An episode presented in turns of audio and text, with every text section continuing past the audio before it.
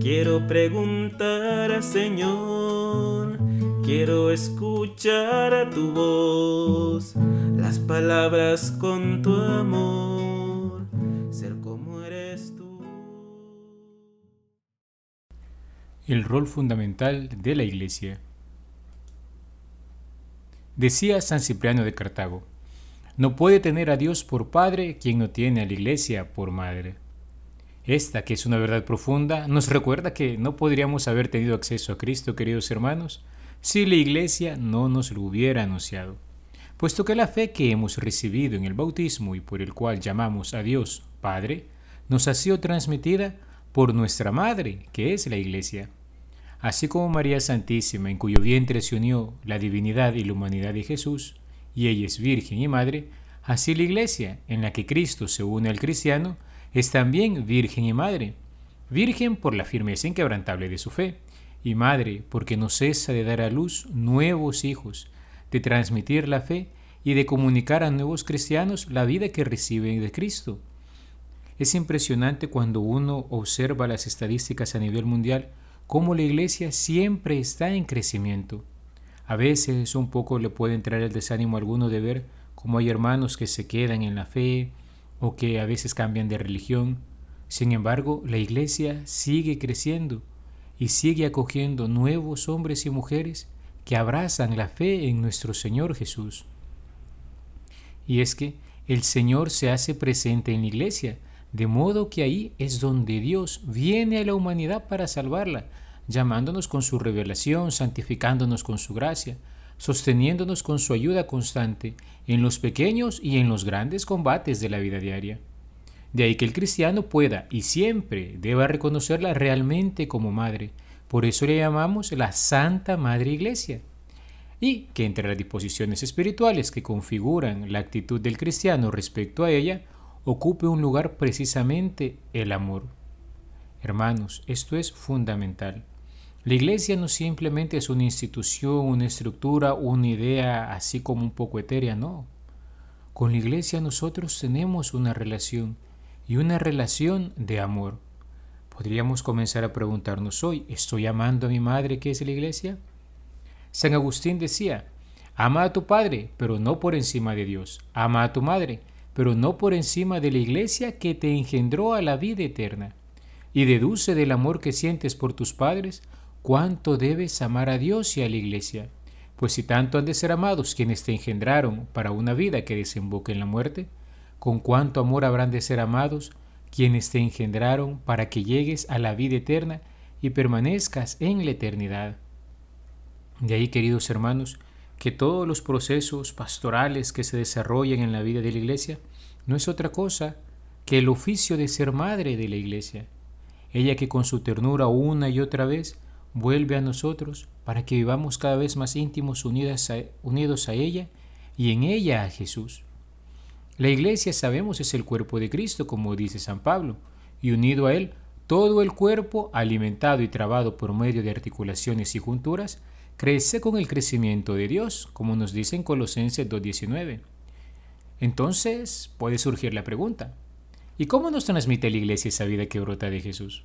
A lo que podemos responder a través del ministerio de la palabra y de los sacramentos. El librito clásico de la imitación de Cristo decía en una parte, dos mesas colocadas a uno y otro lado en el tesoro de la Santa Iglesia. ¿Cuáles son esas dos mesas? La mesa del sagrado altar en la que se nos ofrece el cuerpo de Cristo como alimento y la mesa de la palabra que ilumina la mente y el corazón del cristiano, guiándolo en el camino de la vida. Ciertamente la transmisión de la buena nueva de la salvación hasta nuestros días, y que ha quedado consignada de modo especial en la Biblia, conoce las problemáticas propias de cualquier realidad histórica. Pero no obstante eso, a través del tiempo, también obra el Espíritu Santo para mantener a la Iglesia dentro de lo que Él pensó para ella, y que lo encontramos al final del Evangelio de San Mateo. Mateo 28, 29, 30. Vayan pues y hagan discípulos a todos los pueblos, bautizándoles en el nombre del Padre, y del Hijo, y del Espíritu Santo, y enseñándoles a guardar todo cuanto les he mandado. y la asistencia divina para permanecer fieles a ese mandato y en la verdad que Jesús nos anunció, nos está garantizada. San Juan lo recoge en su Evangelio también cuando nos dice que Jesús, hablando a los apóstoles, decía, les he hablado de todo esto estando entre ustedes, pero el Paráclito, el Espíritu Santo que el Padre les enviará en mi nombre, Él les enseñará todo y les recordará todas las cosas que les he dicho. Juan 14 del 25 al 26. Y recordemos, si es el Espíritu quien mantiene a la Iglesia en la verdad de lo que Cristo nos anunció, también ese mismo Espíritu es el que le da la palabra transmitida una fuerza que transforma nuestra realidad. De tal modo que la palabra, para el cristiano, queridos hermanos, no solo es un conocimiento teórico, no solo nos enseña una verdad a memorizar, sino que es realmente vida que llega a lo más profundo de nuestro ser. Abrirse a la palabra del Evangelio, conservado y transmitido por la Iglesia, no es solo permitir que la propia mente sea iluminada por la verdad sobre Dios y sobre el hombre manifestada en Cristo, sino a la vez es abrir el propio corazón, la propia alma, a la acción del Espíritu que asiste a la comunidad cristiana en la transmisión del mensaje y que actúa en quien escucha, y que lo hace dando la luz y la fuerza para creer es decir, para adherirse a la palabra con plena conciencia de su verdad salvífica. No solo repito un conocimiento, sino me lo creo de verdad y en consecuencia busco vivir con el deseo de hacerlo presente, mejor dicho, de dejarme transformar por la palabra hasta formar una sola cosa con Cristo Jesús, del que esa palabra habla y a quien esa palabra remite. Ciertamente la Iglesia a través de la Sagrada Escritura nos hace recordar numerosas veces los acontecimientos del pasado y nos abre una perspectiva de futuro, o mejor dicho, de eternidad. Porque mientras va transformando nuestro ser, lo va preparando justamente para eso, para la gloria de una vida que no acaba. Pero incluso la Iglesia en su ser instrumento de salvación va más allá. Nos une en ella Cristo y Así nos hace que estar vitalmente unidos con los acontecimientos que se vivieron hace tantos años, hace ya dos milenios, y nos une con aquello que implican y contienen. En este punto es que entendemos el rol de los sacramentos. La acción transformadora que implica la palabra es en efecto llevada a la culminación por el sacramento. Así vemos, por ejemplo, en la misa Comenzamos con una liturgia de la palabra y luego vamos a la liturgia de la Eucaristía. Palabra y sacramento. De la palabra al sacramento. Porque en y a través de los ritos sacramentales, al hacer memoria de Cristo y realizar las acciones que lo evocan, Cristo mismo se hace presente como Salvador, dotado de gracia y poder, incorporando así a quienes se abren a Él con actitud de fe, y en consecuencia apartándolo del dominio del pecado haciéndoles partícipes de su vida, les comunica el Espíritu y los introduce de esa forma en la intimidad con el Padre. La celebración de la Sagrada Liturgia, de modo especial en ella de los sacramentos, tiene un rol trascendental en la vida del cristiano. No es indiferente, queridos hermanos. Vamos a dedicar un apartado en particular a la oración litúrgica y otro a los sacramentos de la reconciliación y la Eucaristía. De momento, hagamos un breve recorrido acerca de la acción de los siete sacramentos en nuestra vida. Pero hasta este punto, tengamos presente, un sacramento es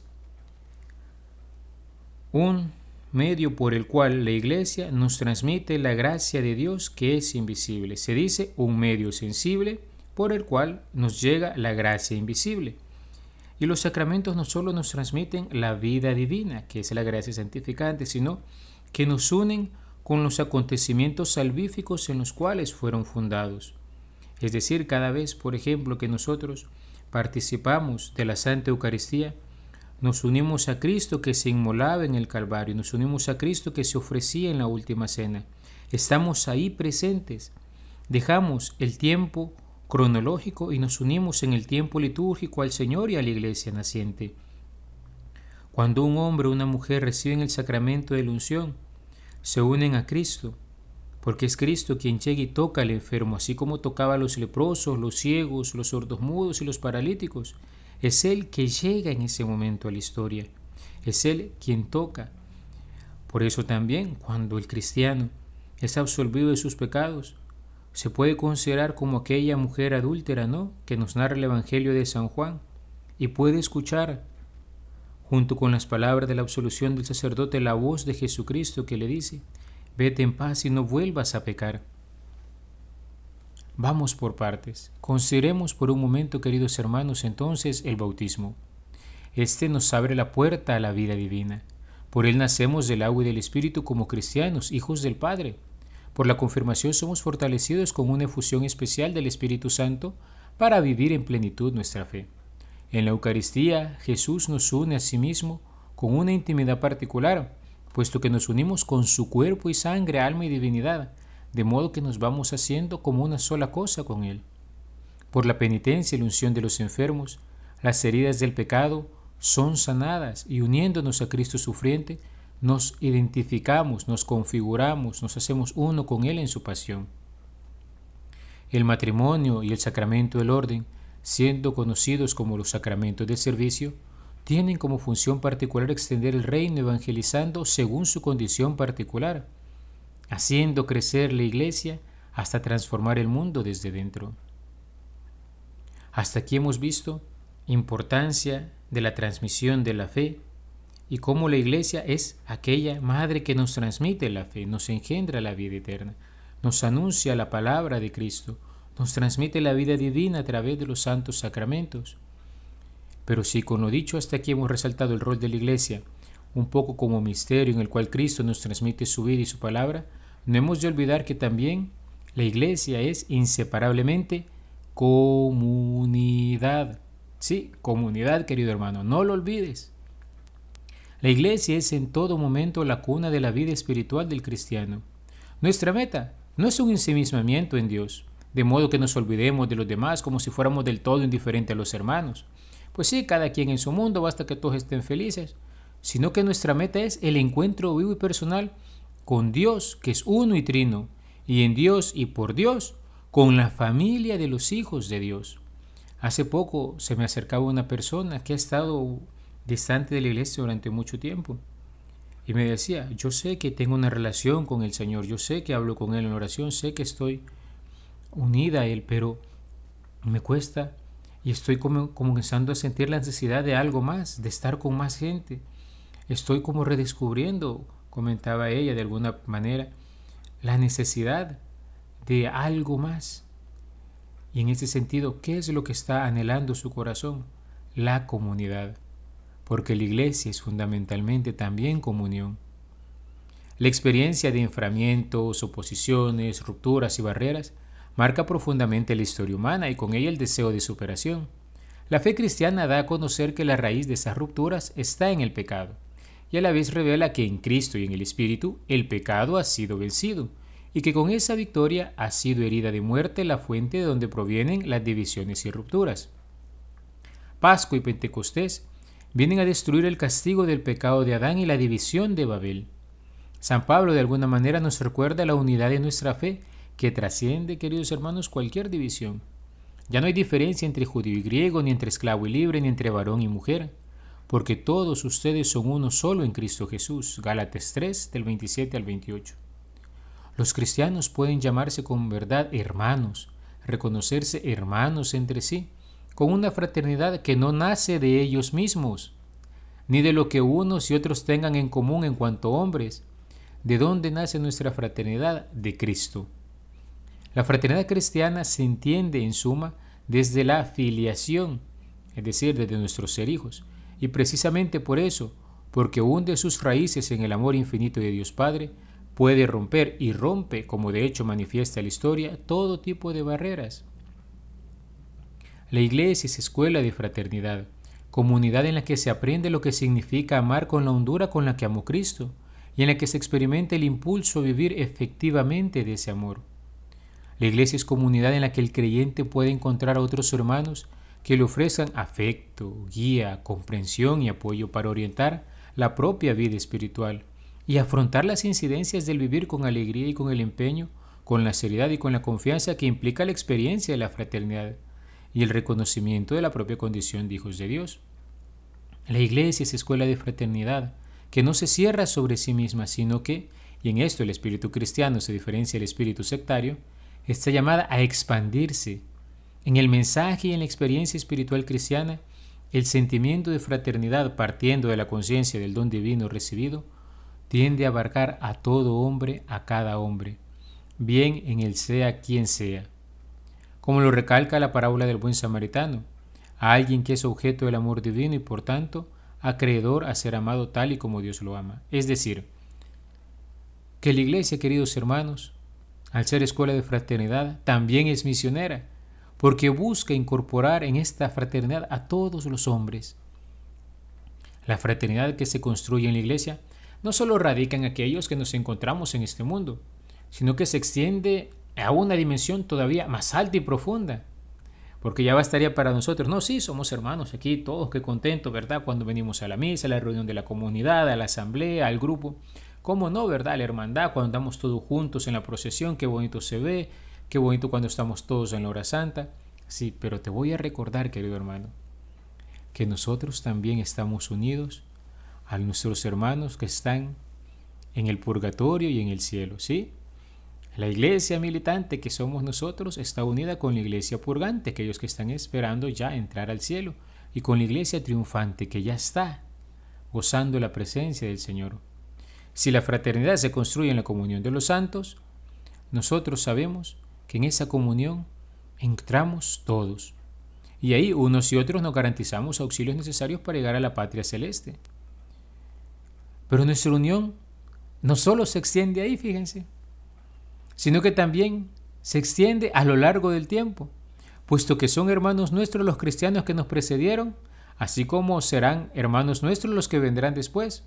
Por eso no podemos negar el rico tesoro de la tradición de la Iglesia, porque para lo que para nuestros papás, para nuestros abuelos, bisabuelos, tatarabuelos, tatara, tatara, tatara, tatarabuelos, ancestros cristianos era santo, para nosotros sigue siendo santo. Todo esto incide en el conjunto de la vida en la Iglesia. Ella mantiene vivo el anuncio de Cristo como comunidad, que habiendo recibido de los apóstoles el depósito de la fe y de los sacramentos, lo transmite de generación en generación. Y ninguna de esas generaciones es meramente pasiva, todas y cada una de ellas han acogido el mensaje apostólico y lo han incorporado, con mayor o menor hondura según los casos, a sus vidas. De ahí que el Papa Francisco, queridos hermanos, nos insista tanto en el diálogo intergeneracional, ancianos con niños, con jóvenes, con adultos y viceversa, de modo que nos escuchemos y descubramos qué es lo que el Espíritu dice a la Iglesia. Ahora bien, la Iglesia ha sido constituida por Cristo como un pueblo en orden a la comunión de vida y de caridad y de verdad. Es asumido por Cristo como instrumento de redención universal y enviado a todo el mundo como luz del mundo y sal de la tierra. La riqueza insondable de Cristo se refracta en la Iglesia, dando origen a una gran cantidad de oficios, tareas, ministerios y funciones que configuran la estructura de la comunidad de la Iglesia, a la vez que contribuyen a determinar la vocación de cada cristiano y su modo concreto de participar en la misión conferida por Dios Padre a Cristo y por Cristo a la Iglesia. Podríamos decir, hay diversidad de ministerios, pero unidad de misión.